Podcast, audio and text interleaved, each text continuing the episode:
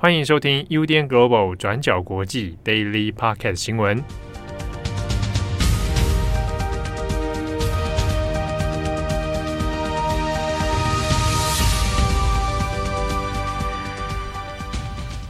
Hello，大家好，欢迎收听 UDN Global 转角国际 Daily Podcast 新闻。我是编辑惠仪，我是编辑木仪。今天是九月六号，星期二。那在今天呢，也先跟大家稍微说明一下，就是呃，昨天在 Apple Podcast 上面有听友跟我们反映说，诶，看到新一集的集数还没有更新，那这部分可能是串联发生了问题。那我们昨天也有及时做处理，但不过从这两天的状况来看，有些听友说他们的 Apple Podcast 是可以正常收听的，对，就是有看到更新的集数，但有些说没有，所以我们这边也会再观察看看。所以这两天也麻烦听友就。就是如果想要听的话，也可以到 Spotify 或者是到呃 SoundCloud 上面都有我们最新更新的集数。那如果大家在这个呃 Apple Podcast 上面或是 Spotify 上面，就是觉得说，哎，我们今天好像 Daily Podcast 有发生一些问题，那也请大家密切关注我们的 Instagram，我们会在上面做及时的更新。对，那今天呢，我们有三则的国际新闻要跟大家分享。那第一则我们要讲英国。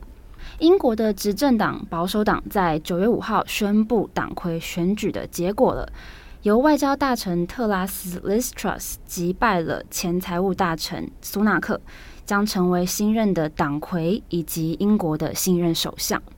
那预计特拉斯会在明天九月六号的时候到苏格兰的巴勒莫城堡接受英国女王伊丽莎白二世的任命。接着，在九月七号会第一次以首相的身份到国会进行报告。那其实，在选前呢，特拉斯的民调就是一路领先的，但是他在上任之后，也马上就要面对一连串棘手的问题。所以，我们今天的 Daily Podcast 会进行一些简单的列举跟解释。例如说，像英国的经济目前还是还没有从疫情跟这个俄乌战争的冲击中来恢复。那目前的通货膨胀指数已经飙破了百分之十哦，也是来到了四十年以来的新高。那特拉斯他嗯、过去也是外交大臣，那他未来要怎么样来领导外交战略的布局？再加上嗯、像是有很多的复杂的难题。再加上北爱尔兰议定书的争议啊，还有苏格兰的独立问题，还有最近很火热的这个能源的问题等等，都将会大大的考验特拉斯的智慧跟能力。那因为特拉斯在外交政策方面一直都展现了拒绝妥协的强硬形象，所以广大的支持者已经把他视作为当代铁娘子的存在。那再加上现在英国可以说是啊、陷入了从柴契尔时代以来最大的经济挑战，所以其实有很多人正在观望特拉斯他会不会跟柴切尔夫人一样，用大胆强硬的改革来扭转现在英国的情势。好，那我们就一个一个来看，在经济方面呢，特拉斯他已经强调很多次有关低税经济的重要性，那他也相信降低监管的环境可以有效来吸引投资跟创业的机会。所以他在竞选的期间，他也常常呃表达说他自己会在未来启动所谓的柴切尔计划啊，当中也包含了例如说落实三百亿英镑的大规模减税措施，还有拟定有关能源价格动涨的计划等等。不过，他也已经在选战中表示自己未来并不会削减公共的开支，所以这意味着他的降低税收的政策。就代表着政府的借贷搞不好会变得更加的沉重。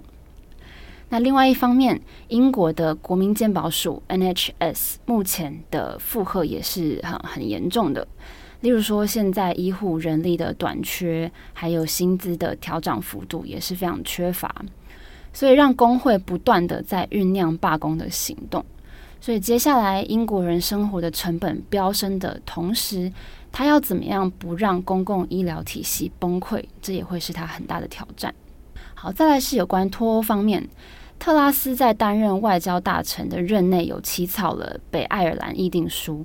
这个议定书它包含了海关跟移民的问题，还有有关处理北爱尔兰跟英国其他地区之间货役贸易的问题。那未来这个议定书到底是要保留还是要废除？那这都会攸关英国脱欧之后跟欧盟之间的关系。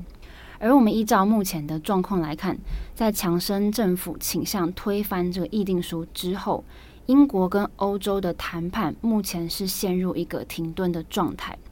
那欧盟甚至会很怀疑说，特拉斯当选之后会不会增加谈判的变数？好，我们接下来看能源方面，即使英国目前已经完成脱欧了，但是在经济方面，不管是食品或是日用品的进出口，还是能源，都还是受到欧洲大陆的影响。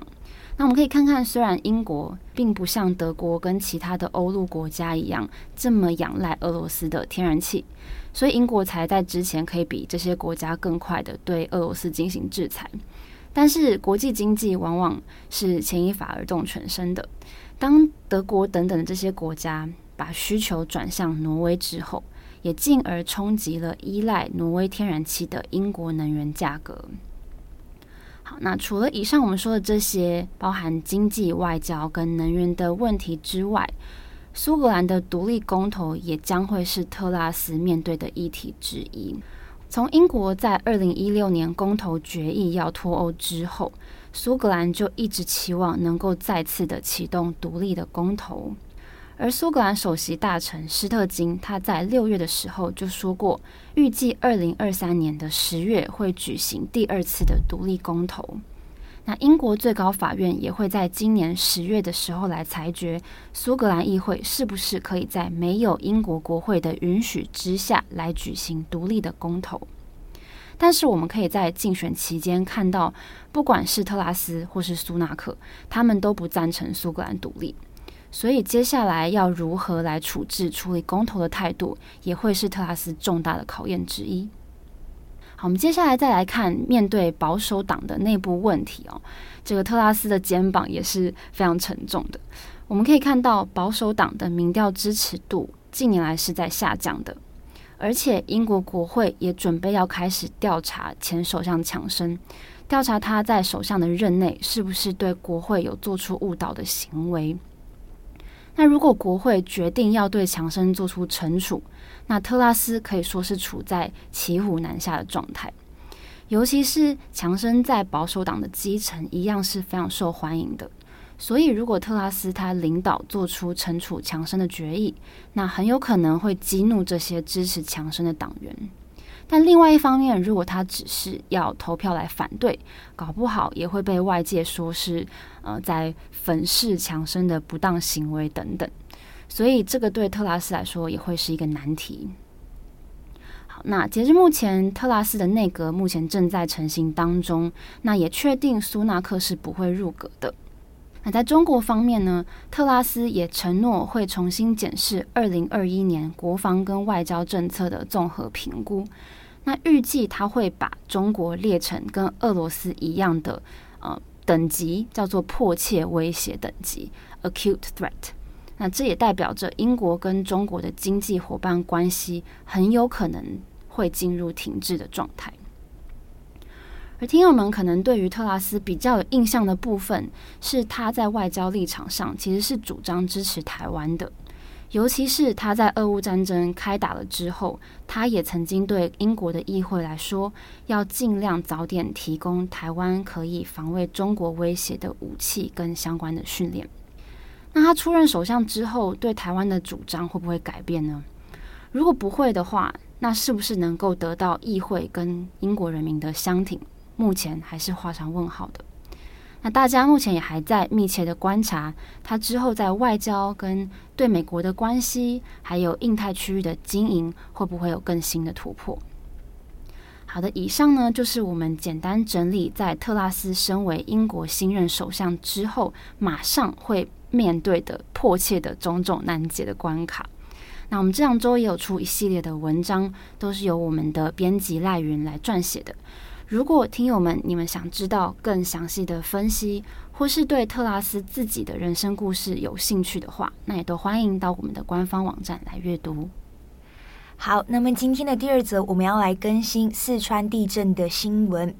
在星期一九月五号下午的十二点五十二分，中国四川省甘孜州泸定县发生六点八级的地震。目前已知地震造成四十六人死亡，五十多人受伤，另外还有十六个人失踪。那详细的伤亡情况还需要再进一步的统计。那如果这两天大家有上网看，可能也会看到四川地震发生当下网友们拍摄的一些影片哦，像是悬挂在天花板上面的吊灯在摇晃，或者是火锅吃到一半，汤底也随着地震一起洒出来的画面。那么目前呢，中国官方是已经紧急投入了救援，同时也设立了这个临时的避难中心，安置了大概五万人。那也因为灾情严重，所以呢，中国官方也已经把国家地震应急的响应级别提升到第二级，国家救灾应急的响应级别提升到第三级。好，那这一次呢，我们要特别补充两件事。第一个是地震发生的地点，那第二个就是这一次的防疫政策跟逃难政策是不是起了冲突？那先讲第一点，这次的地震呢，是被视为二零一七年九寨沟地震之后，在四川最大的一场地震。但其实，因为四川它本来就处于青藏高原的边缘，是在板块的交接处，所以经常是会有地震发生的一个地方。我们看一下过去五年在四川发生地震的一个数据哦。三级以上的地震呢，一共发生了四百五十五次，其中三点零到三点九级的地震次数是最多的，一共是三百七十四次。那六点零到六点九级的地震是五次，七级以上的是零次，所以最大的地震呢，就是这一次发生的地震。你再来，我们要讲的就是防疫跟逃难的冲突问题。那我们知道，这两年中国的防疫政策就是实施动态清零政策。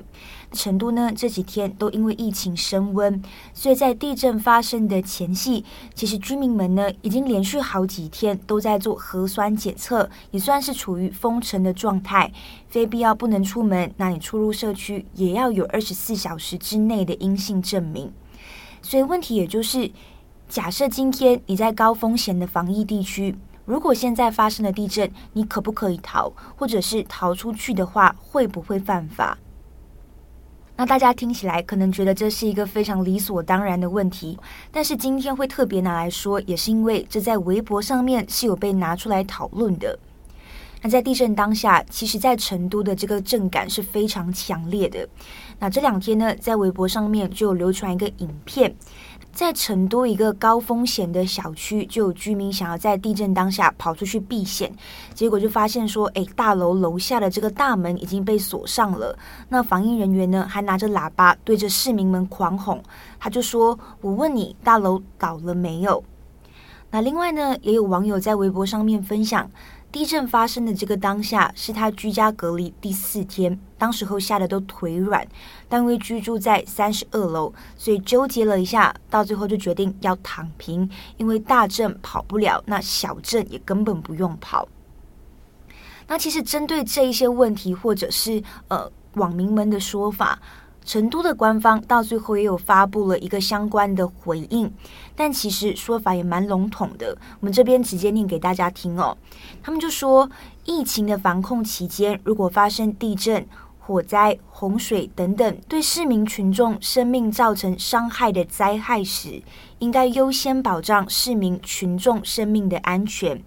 那在条件允许的情况下，个人应该要做好防护、安全撤离。那避难的时候，也要尽量减少聚集跟接触。高风险场所灾害结束后，也要及时做好疫情传播风险评估，做好后续的处置工作。那这一个呢，就是成都官方非常简短的一个回应。但是我们也可以看到，这个回应里面其实没有给出具体的指南，或者是任何的定义哦。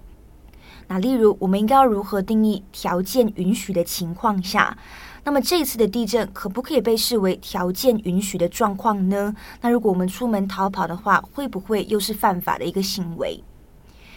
那所以从这一次的地震里面，也可以发现，在疫情发生的这两年间，不管是官方或者是民间，其实都没有详细讨论过到底要怎么兼顾防疫跟逃难的问题。那退一步来讲，官方有没有可能借着这一次的地震来制定一套可能更完整的应对机制？也就是说，在疫情期间，如果真的发生了这一些灾害，那居民们应该要怎么逃生？应该要怎么做？那针对这个说法呢，其实网友也给出了一个呃非常现实、跟具有嘲讽性的回答。那其中一个中国网友就提到，在自然灾害面前，我们却要讨论能不能逃，有没有必要逃，逃的话违不违法，这比地震还要可怕。好，那这是中国官方舆论里面的一个说法。那其实我们回看这个夏季，中国也是发生了很多事情，像是高温限电。那这件事情其实四川也受到了波及，所以当地的工厂也是停工了好几天。那接着呢，成都的疫情又升温封城，民众也被要求待在家里面，每一天都要做检测，但是检测系统又崩溃，等等这些问题都有发生。那结果现在又发生了地震。那这一年这个夏季，四川也是多灾多难，所以也有网民说，希望四川今年都可以平平安安、健健康康的。那么以上呢，大概就是四川地震的更新。那最后一则，我们快速来说一下加拿大刺杀案的近况。那加拿大中部萨克齐万省在当地时间九月四号发生了刺杀事件，造成十个人死亡，十五个人受伤。那两位嫌犯是在逃当中。那根据最新的消息显示，这两位嫌犯呢是兄弟关系，但具体的犯案动机目前是还不清楚的。其中一位嫌犯目前被发现已经死亡，那身体上面也有明显的伤口。那警方认为，另外一位在逃中的嫌犯可能自己也已经受伤了，所以最近可能会寻求医疗上面的帮助，所以也呼吁民众保持警觉。那么以上呢，就是今天的三则新闻更新。节目的最后，我们来转换一下心情，毕竟在两天就是中秋连假，大家想好怎么过了吗？好开心哦！对啊，你打算怎么过啊？嗯，我好想躺平，就是躺在家里喝酒。对，我应该会三天都躺平，然后喝酒，然后考虑一下我要不要起来烤肉这样子。这也是过中秋的一个方式。我最近打算跟我室友，就是我们会一起去露营。去哪里露营？在苗栗那边露营。哦，那你们会提灯笼吗？